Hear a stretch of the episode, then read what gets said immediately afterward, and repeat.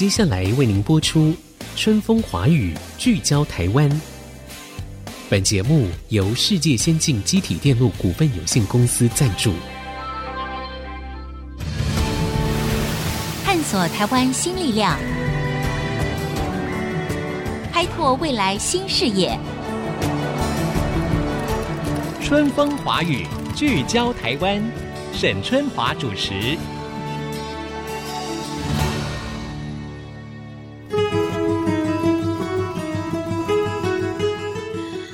各位听众，大家好，欢迎收听《春风华语》，聚焦台湾。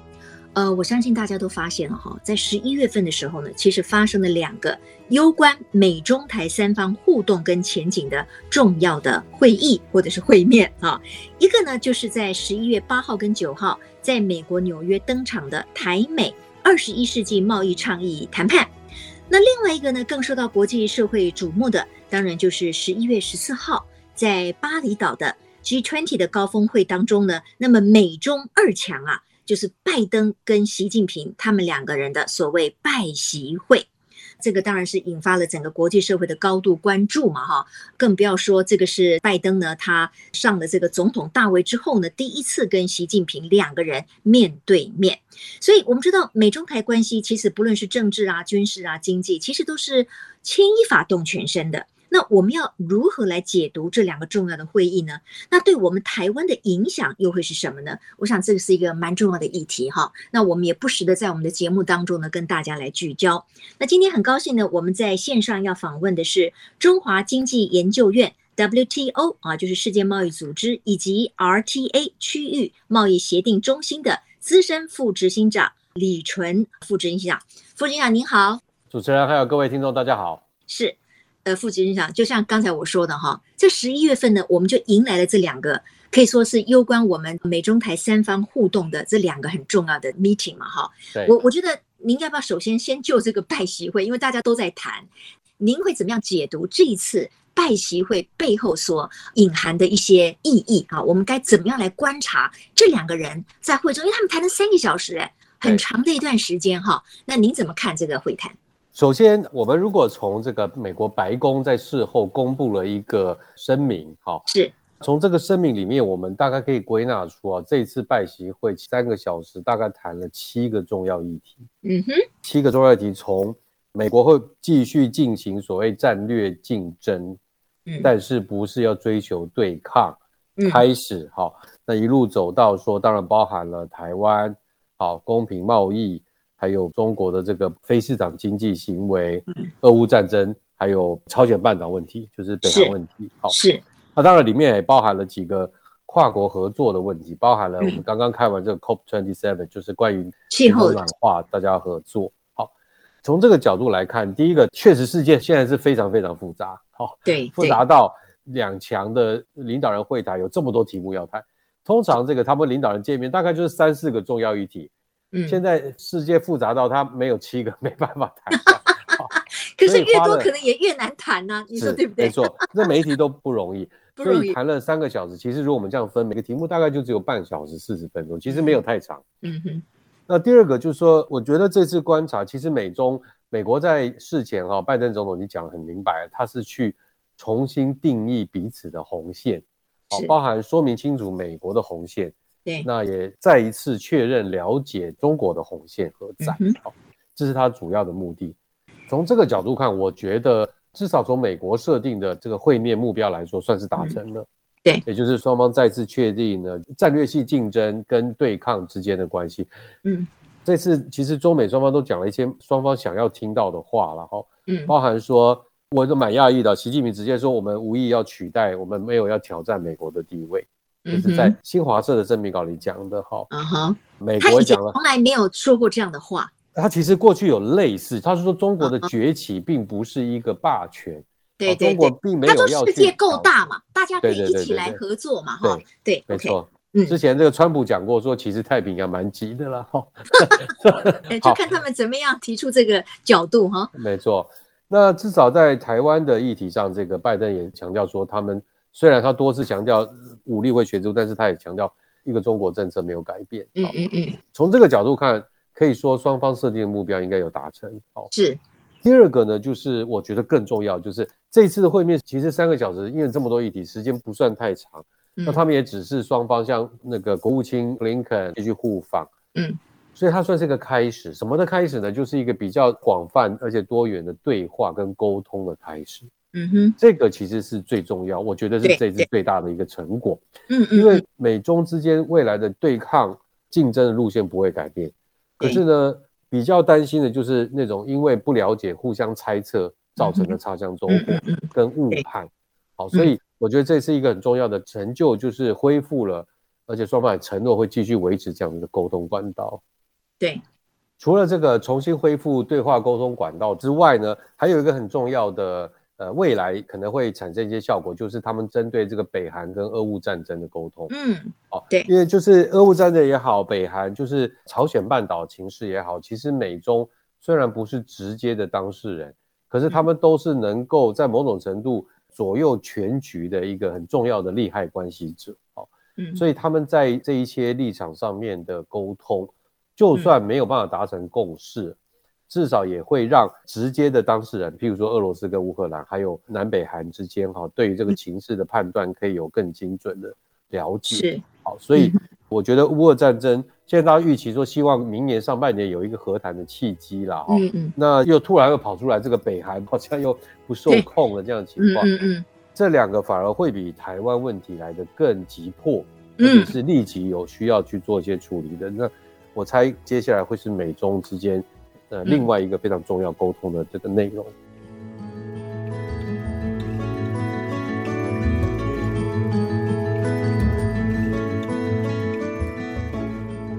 呃，李老师，我们知道，其实哈、哦，这一次这个所谓的拜习会哈，当然呢，一般的民众去观察它，就会发现说，其实原本这个中美关系是非常紧绷的。就是你看啊，从这个 Pelosi 到访台湾之后，然后中国呢所谓的用围台来做各种的大型的这种军事演习哈，然后这个美方呢事实上他也不断的放话，甚至呢就是说好像对于台湾的多所支持，其实也在某些程度方面呢就激怒了这个中共嘛哈，所以这次其实第一个我们可以看到就是说这个会谈进行了三个小时，就说并没有说半个小时之后双方觉得实在谈不下去了，然后起身走人，并没有，他们还是完成了一个三。一个小时的互相的沟通，所以您觉不觉得说他们也不愿意，就是说，就像您刚才所说的，不要因为误判而导致了不必要的冲突啊？因为没有人希望战争或者是进一步的冲突的恶化。所以，如果从这点来看的话，这一次的两个人的会面哈，尤其是拜登成为这个总统以后第一次两个人的双方的会面，会不会也是多少的降低了中美之间的紧张关系？您觉得有还是没有？我觉得短期的，像八月 Pelosi 来台这种短期的紧张关系的消除是有帮助的，可是长期的对抗紧张关系这次没有做任何改变。嗯嗯嗯，因为 Pelosi 来台湾是八月多嘛，对，那时候高度的紧绷，然后可是三个月后双方又感觉又开始恢复了很多的对谈，可以看出来其实双方都不愿意这个擦枪走火几率变得很高这样的情况出现，但是其实大家也知道。彼此已经不是合作伙伴，未来会更多的是对抗跟竞争，大家都清楚。但是不代表要用那种军舰近距离的相遇啦，哈，很紧张这种关系。OK，那我们这次倒是呃发现，就是两个领导人在握手的时候呢，因为媒体也在这上面做文章，就说哎，因为习近平是一个不苟言笑的人，他其实基本上很严肃，他故意要让人家觉得说你们是猜不透我心里在想什么的。不过这次难得的露出了这个很大的一个微笑，就是非常清楚的，他是在在笑，哈哈，蛮开心的，还是还蛮 easy，蛮轻松的哈。所以您怎么样进一步来帮我们分析？就是说，这两个人毕竟是旧事老朋友哈，过去他们在担任副总统跟副主席的时候也有碰面过很多次哈。那但是呢，中国其实有一个所谓在针对台湾议题，这也是我们最重视的。他也明白的说，其实台湾议题就是中美之间第一条不可跨越的红线。我们要怎么样来看待这次两个领导人之间的一个较劲？我想双方领导人因为习近平二十大刚过，确认第三次任期。二方面，拜登的其中选举算选的不差，好，算是其中不错，期中考算是及格，对，保住了参院啊。对，因为很罕见，大部分的美国总统在其中选举就其中考通常都考得不好哈。而且现在这个美国通膨这么严重，嗯，那他还可以算是合格了。所以我想，第一个双方来开会之前，心理上都是比较心情都还不错。对，没错。是。那第二个就是说，这个我们要知道，美中这种最强国的领导人见面，绝对事前铺陈非常久。双方从这个国务卿到这个国安会。到他们彼此这个一定做过很多次沟通了哈，所以双方大概也相对于了然于胸，说我们大概这次能达到什么，不会达到什么目的，嗯，好，也不强求啦，因为这个还是一个很长的一个过程，是，所以也许也反映出他们这次相对也比较自在从容。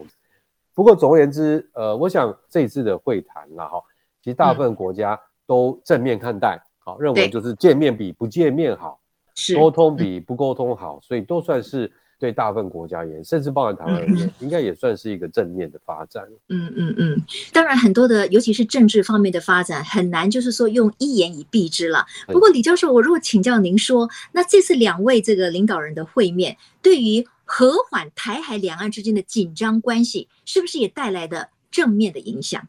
我相信绝对是。其实美国对台湾的态度完全没有改变。对，我想也有某种程度，为什么美国选在这时候跟台湾进行这个二十一世纪贸易倡议谈判的一个时间点考量？美国人做事连这个时间点其实前后都会思考过。好，是，所以一方面给我们 assurance，就给我们一些保证；二方面他跟中国进行和谈，因为美中之间不是只有台湾问题了。哈，嗯，而且从他们的这个结论看得出来，就是双方对于这种短期的激烈的冲突的发生，也希望尽可能。避免它。当然，我必须讲，明年是有变数的。嗯嗯，美国这个新任的潜在可能当选众议院议长的这个麦卡锡，哈，他七月选举过程就已经说了，他当选的话也要来台湾访问。嗯嗯嗯嗯嗯。那到时候我们就要看美中台三方怎么发挥这个智慧来化解这个压力。但是总体来说，应该是有帮助的。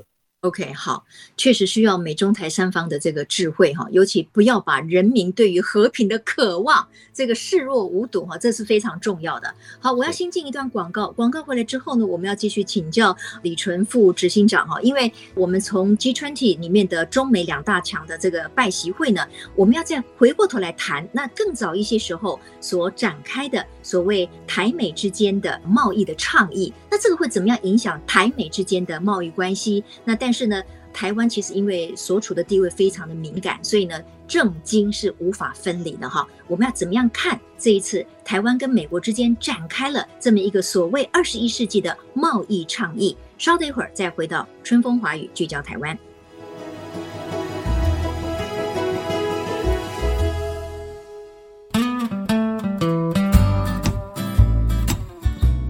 各位听众，欢迎回到春风华语聚焦台湾。我们要继续来关心的是台湾跟美国之间哈，因为事实上。台湾一直把美国视为一个最重要的盟友嘛，哈，这当然不错，因为我们需要更多的朋友，也需要强而有力的朋友。可是这个朋友呢，他可能有很多不同的考量，他最大的 concern，他的关怀当然是他自己本国的利益，哈。然后，当我们台湾的政治处境是这么的敏感而特殊的时候，我们事实上都会受到很多不同的事件的很微妙的这个影响。那我要请教李纯教授的就是说，十一月八号、九号在纽约进行的这个台美二十一世纪的贸易倡议，哈，包括的范围很广。您要不要主要的介绍一下这次的重点会放在哪一些？那我们台湾的民众怎么样来看待这一次台美之间的贸易谈判？好，首先我们先介绍一下台美的二十一世纪贸易创业，它这个名字很长，因为它就是一个英文翻译过来的中文，啊，这个名称其实是美国人取的。是美国最近几年在跟重要国家谈这些经贸议题，就很喜欢取一些这种很 fancy 的名字，或者他跟英国叫做跨大西洋未来贸易议题，他跟台美叫二十一世纪。那可是实际上它里面包含了十一个谈判范围。嗯，那这个十一个谈判范围从呃贸易便捷化啊，中小企业啊，一直走到像农业或者是数位贸易啊，一共有十一个题目。按照目前的谈判进度的规划，双方同意的，今年底会先完成四个议题的谈判。所谓完成的意思是什么？正式协定？对，会有协定的内容，会有一条、两条、三条、四条，就好像一个法规，然后双方会签名同意这个内容。嗯、那明年底预计是十一月，会把剩下的七个也完成谈判。OK，、嗯、为什么是明年呢？因为明年哈、哦、，iPad 的主办国是美国。是，所以明年十一月的时候，美国会在某一个城市举办 APEC 峰会，嗯哼，所以我们的领袖代表，像今年是张忠谋先生就会出席，然后我们通常都会在场边顺便宣布，好，台美完成这个谈判。嗯、OK，那我刚才一直用谈判这个字哈，就在于说台美现在这个二十一倡议未来呈现的方式会是十一个小的协定。因为它是协定，而且它里面是有条文，而且这些条文很可能都某一些程度都有拘束力，所以我刚刚把它称为谈判，嗯，不是只是单纯的一个对话或是沟通，嗯，然后只是有个会议记录而已，不是，它会产出一个协议内容。那大家都会问说，那这十一个议题，像什么农业啦，哈，贸易便捷化、中小企业到底有什么意义？哈，好，首先哈，它其实是台美之间一个非常重要的突破。我二零零六年从澳洲念书回来，我回来台湾就进了我们这个 WTO 中心了。第一份研究任务就是在研究台美 FTA 的可行性评估。嗯嗯嗯。到现在已经十五六年了，在这一次二十一世纪倡议之前，美国从来没有正面的回应过台湾。我们呼吁了这么多年，美国其实对这里是很保守。嗯，这一次这个十一个题目，我们去做了个比对。它其实跟美国过去签的 FTA 几乎是相同的，嗯，只不过它没有关税的消除，跟美国与其他国家签的 FTA 是相同的，没错。OK，好、嗯、像美国两年前签了一个叫做美国墨西哥加拿大贸易协定，美墨加，墨加。那这个美墨加的协定里面分了三块，一块呢就是类似我们这十一个议题，贸易便捷化、中小企业、气候，然后呢还有一块叫做关税减让。还有一个呢，就是关于投资的自由化。嗯哼，好，那这次台美没有关税，也没有投资，市场开放，所以它简单说可以是二是一个三分之一的 FTA。嗯哼，好，所以不是最完美的情况，但是相较于过去二十五、二十年，我觉得三分之一是一个非常重要的突破。嗯哼，那美国现在为什么不签这个完整 FTA？因为美国的朝野两党以及美国的国内的产业都反对，不是反对跟台湾。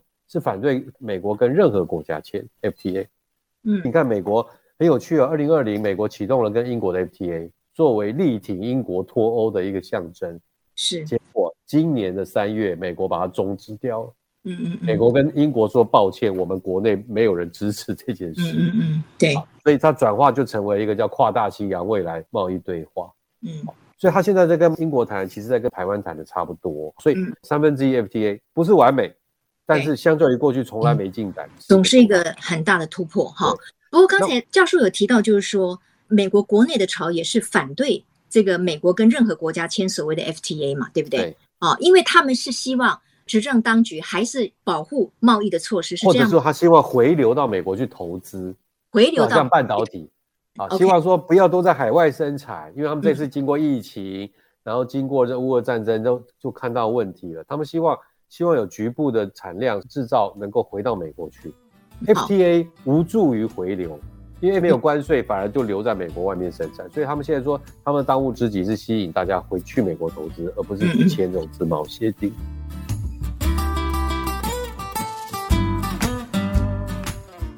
那当然，除去了这个美国国内的一些可能的反对声浪之外，面对台美之间的贸易的谈判，我们当然就想到中国的角色了哈。因为事实上，当这个台湾跟美国在进行所谓的贸易倡议的谈判的时候，这个老共他就是反对的嘛，哈，他认为就是说你美国又在制造新的问题嘛。这就如同刚才李老师所说的哈，副执行长所说的，在过去这么多年来，其实我们都是在原地打转，没有进展。那我的两个问题就是说，第一个，到底是什么促成了这个突破？第二个，那中国它接下来的态度会影响到美国继续跟我们做这种谈判，甚至签订协议这样的具体动作吗？好，第一个改变哈，我相信美国的谈判行政部门里面负责谈判的部门，可能对这种启动谈判跟台湾启动的还是相对比较保守立场，所以一定是白宫做了一个政治指示。我为什么这样讲呢？因为其实美国在过去三年。几乎没有跟几个国家启动像台美这种二十一世纪谈判，启动一个是跟欧盟，一个是跟这个英国，下一个就是跟台湾。不要以为美国跟很多国家在进行，其实非常非常少，真的严格来谈，只有跟三个国家在谈而已。那台湾是其中之一。怎么样突破了这么保守的心态呢？我相信一定有在政治上面，白宫一定、国务院、商务部有要求，好，台湾部门要配合，要突破。那为什么白宫会要求这个突破？第一个当然就是这个最具体的一个支持台湾挺台的一个作为了。嗯，就挺台不是只是流于言辞上面的支持，好，对，实际上面除了军事，在贸易上，在经济上也要支持台湾，好，所以这是一个。嗯、第二个呢，其实美方有渐渐已经讲了，就是这是跟莱猪的公投过是有关系的，还是有关系的。所以，我们让莱猪过了，对不对？那个基础就已经建立了。OK，是，所以从这个角度看，其实这样的一个突破不是那么简单的。应该是说 是一个大突破，因为美国其实跟很多国家进展是非常慢的。他现在希望大家都去美国投资，他没有太多的资源谈这个事情了。嗯，那中国会不会阻碍？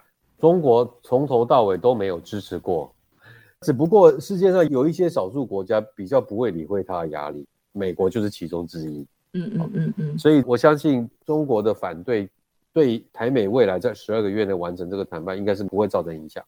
嗯。那关键是我们有没有办法利用这次台美的成果，它就变成是一个范本，然后我们可不可以拿着 sample 去跟日本说，哎、嗯，你有没有兴趣跟我们谈这个？嗯，那去跟澳洲跟加拿大来扩大它的效果。那如果台湾跟这个美国真的签了所谓的贸易的协定，even 它是三分之一的 FTA 也好了，或者以后我们可以借此拿这个所谓的 sample 或者是范本，跟其他的国家再去谈好了。那这些对台湾的真正的利益是什么？能不能解释的比较清楚，让我们一般民众知道说，哦，为什么我们要花这么多年，我们要甘冒着可能很多的敏感的议题，可是我们还是希望跟很多国家建立这个贸易的一个新的关系。好，首先我刚才说美国当然是少数国家可以不理会中国的压力的，好，那我们当然还是希望跟美国签一个完整的 FTA。让我借用英国的说法，英国在知道美国终止跟他 FTA 谈判之后，就表示当然很遗憾。但是他说他们可以理解美国现在内部不支持。那英国说了一句话，他说我们要继续这个对话跟签署这些个别协定，以待风向改变。嗯嗯，意思就是说我们现在堆积木，我们都准备好了，一旦美国立场改变，我们就很快可以签一个完整。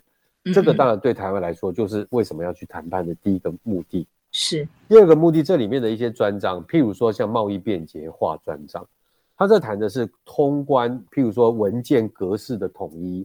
嗯，通关电子化的一个交换，然后这个通关时间的缩短，那随着美国现在已经成为我们台湾第二大出口市场了，嗯嗯，好，在过去几年，那这样子的一个通关便利、便捷化的作为，当然会让我们的贸易更加顺畅。了解。那第三个就是说，它里面有一些，譬如说中小企业参与国际贸易，这里谈中小企业，我们观察美国的重点应该会是在新的中小企业，譬如说。能够解决地球暖化的中小企业，哦，就是结合环保跟永续概念的中小企业。这个对台湾我觉得有蛮多启发跟有创意的一些讨论方向，可以带领台湾有更多新的思维。好，那有一些是立即可见的利益，那有一些呢是比较要可能慢慢的我们才可以感受到它的好处。但是过去大部分的研究，包括我们自己的分析，好，认为说如果这个完成签订，最大的受益者会是台湾，不是其他国家。因为美国已经跟很多国家签过这些协定，而台湾其实一直都没有机会做这种国际的承诺。那因为时间的关系呢，我最后请教这个副执行长李纯老师一个问题哈，就是我们知道其实台美的关系只要一有进展，那中国他当然就不满啦。他就会用各种不同的方式来制裁你哈。裴洛西访台之后，对不对？除了这个军演之外，他也禁止了很多农产品进口到中国大陆去嘛哈。这个事实上，我们因为一次又一次的时候，我们也越来越习惯于中共的这样子的一种政治啊或经济上面的勒索，或者是成为常态了。那您觉得这么些年来，台湾的经济结构的耐受性，我们的这种弹性啊，我们应变呐哈，这种能力耐受性有没有提高了？我们出口的各种的这个农产品或者是出口品有没有办法分散风险？好，我们过去曾经做过一些小的分析，好，那结论就是，其实台湾的这个经济的韧性，尤其是面对中国经济韧性，其实是比外界想象高很多的。是，譬如说，中国现在是我们最大的进口来源，占我们总体进口的两成。可是我们去仔细看了内容，我们从中国进口大部分的产品呢，都有替代来源，只不过呢，中国的现在价格上有竞争力，品质也还不错。所以，我们进口，但如果一旦进口中断，我们可以找到国产，我们可以从日本，可以从越南进口。好，所以这个就是所谓韧性。韧性意思就是说，我今天跟你买，但万一一旦断绝了，我有办法把进口来源移转。大部分的情况都有这样的韧性。第二个，我们对中国的出口其实一半是半导体，其实不是我们需求大，其实它对我们的需求更高，比较高。嗯哼。当然，我必须强调，我们还是有少部分产品，譬如说前一阵子的凤梨，好释迦。还是出现那种过于高度集中的问题。嗯嗯，好，像我们的凤梨大概只有十个 percent 产能要出口，可是这个十趴的凤梨全部都是去对，全部都去中国大陆。那所以我想未来的业者就是生意照做的情况下，要提高安全意识，要去检视自己的市场有没有过于集中的问题。嗯嗯，你喜不喜欢中国是一回事，但是大家都知道两岸贸易是一个高度政治敏感贸易，这样的安全意识必须要有。OK，好，今天非常谢谢李淳资深副执行长哈，帮我们呢再次的解读了一下台美中这个三方呢，不管是从贸易啊，或者是最近的拜习会当中，我们该如何看待哈？我觉得在我们节目当中常常为大家来聚焦这些，是因为它真的很重要哈。尤其是前一阵子，当台海紧张情势非常高涨的时候，那已经影响到了很多民众哈，在生活上面的心情啊，或者是工作的一些动能哈。所以我觉得我们要了解它，我们就会降低这种恐惧。那就像刚才李老师说的，哎，那我们总会有因应之道产生，所以我们的韧性当然就会越来越大啊。好，非常谢谢李春副执行长，谢谢您，谢谢谢谢大家。好，也谢谢各位听众今天的收听哦。祝大家这一个星期呢，工作顺心愉快。我们下周同一时间空中再会，拜拜。本节目由世界先进机体电路股份有限公司赞助，探索真相，开拓未来。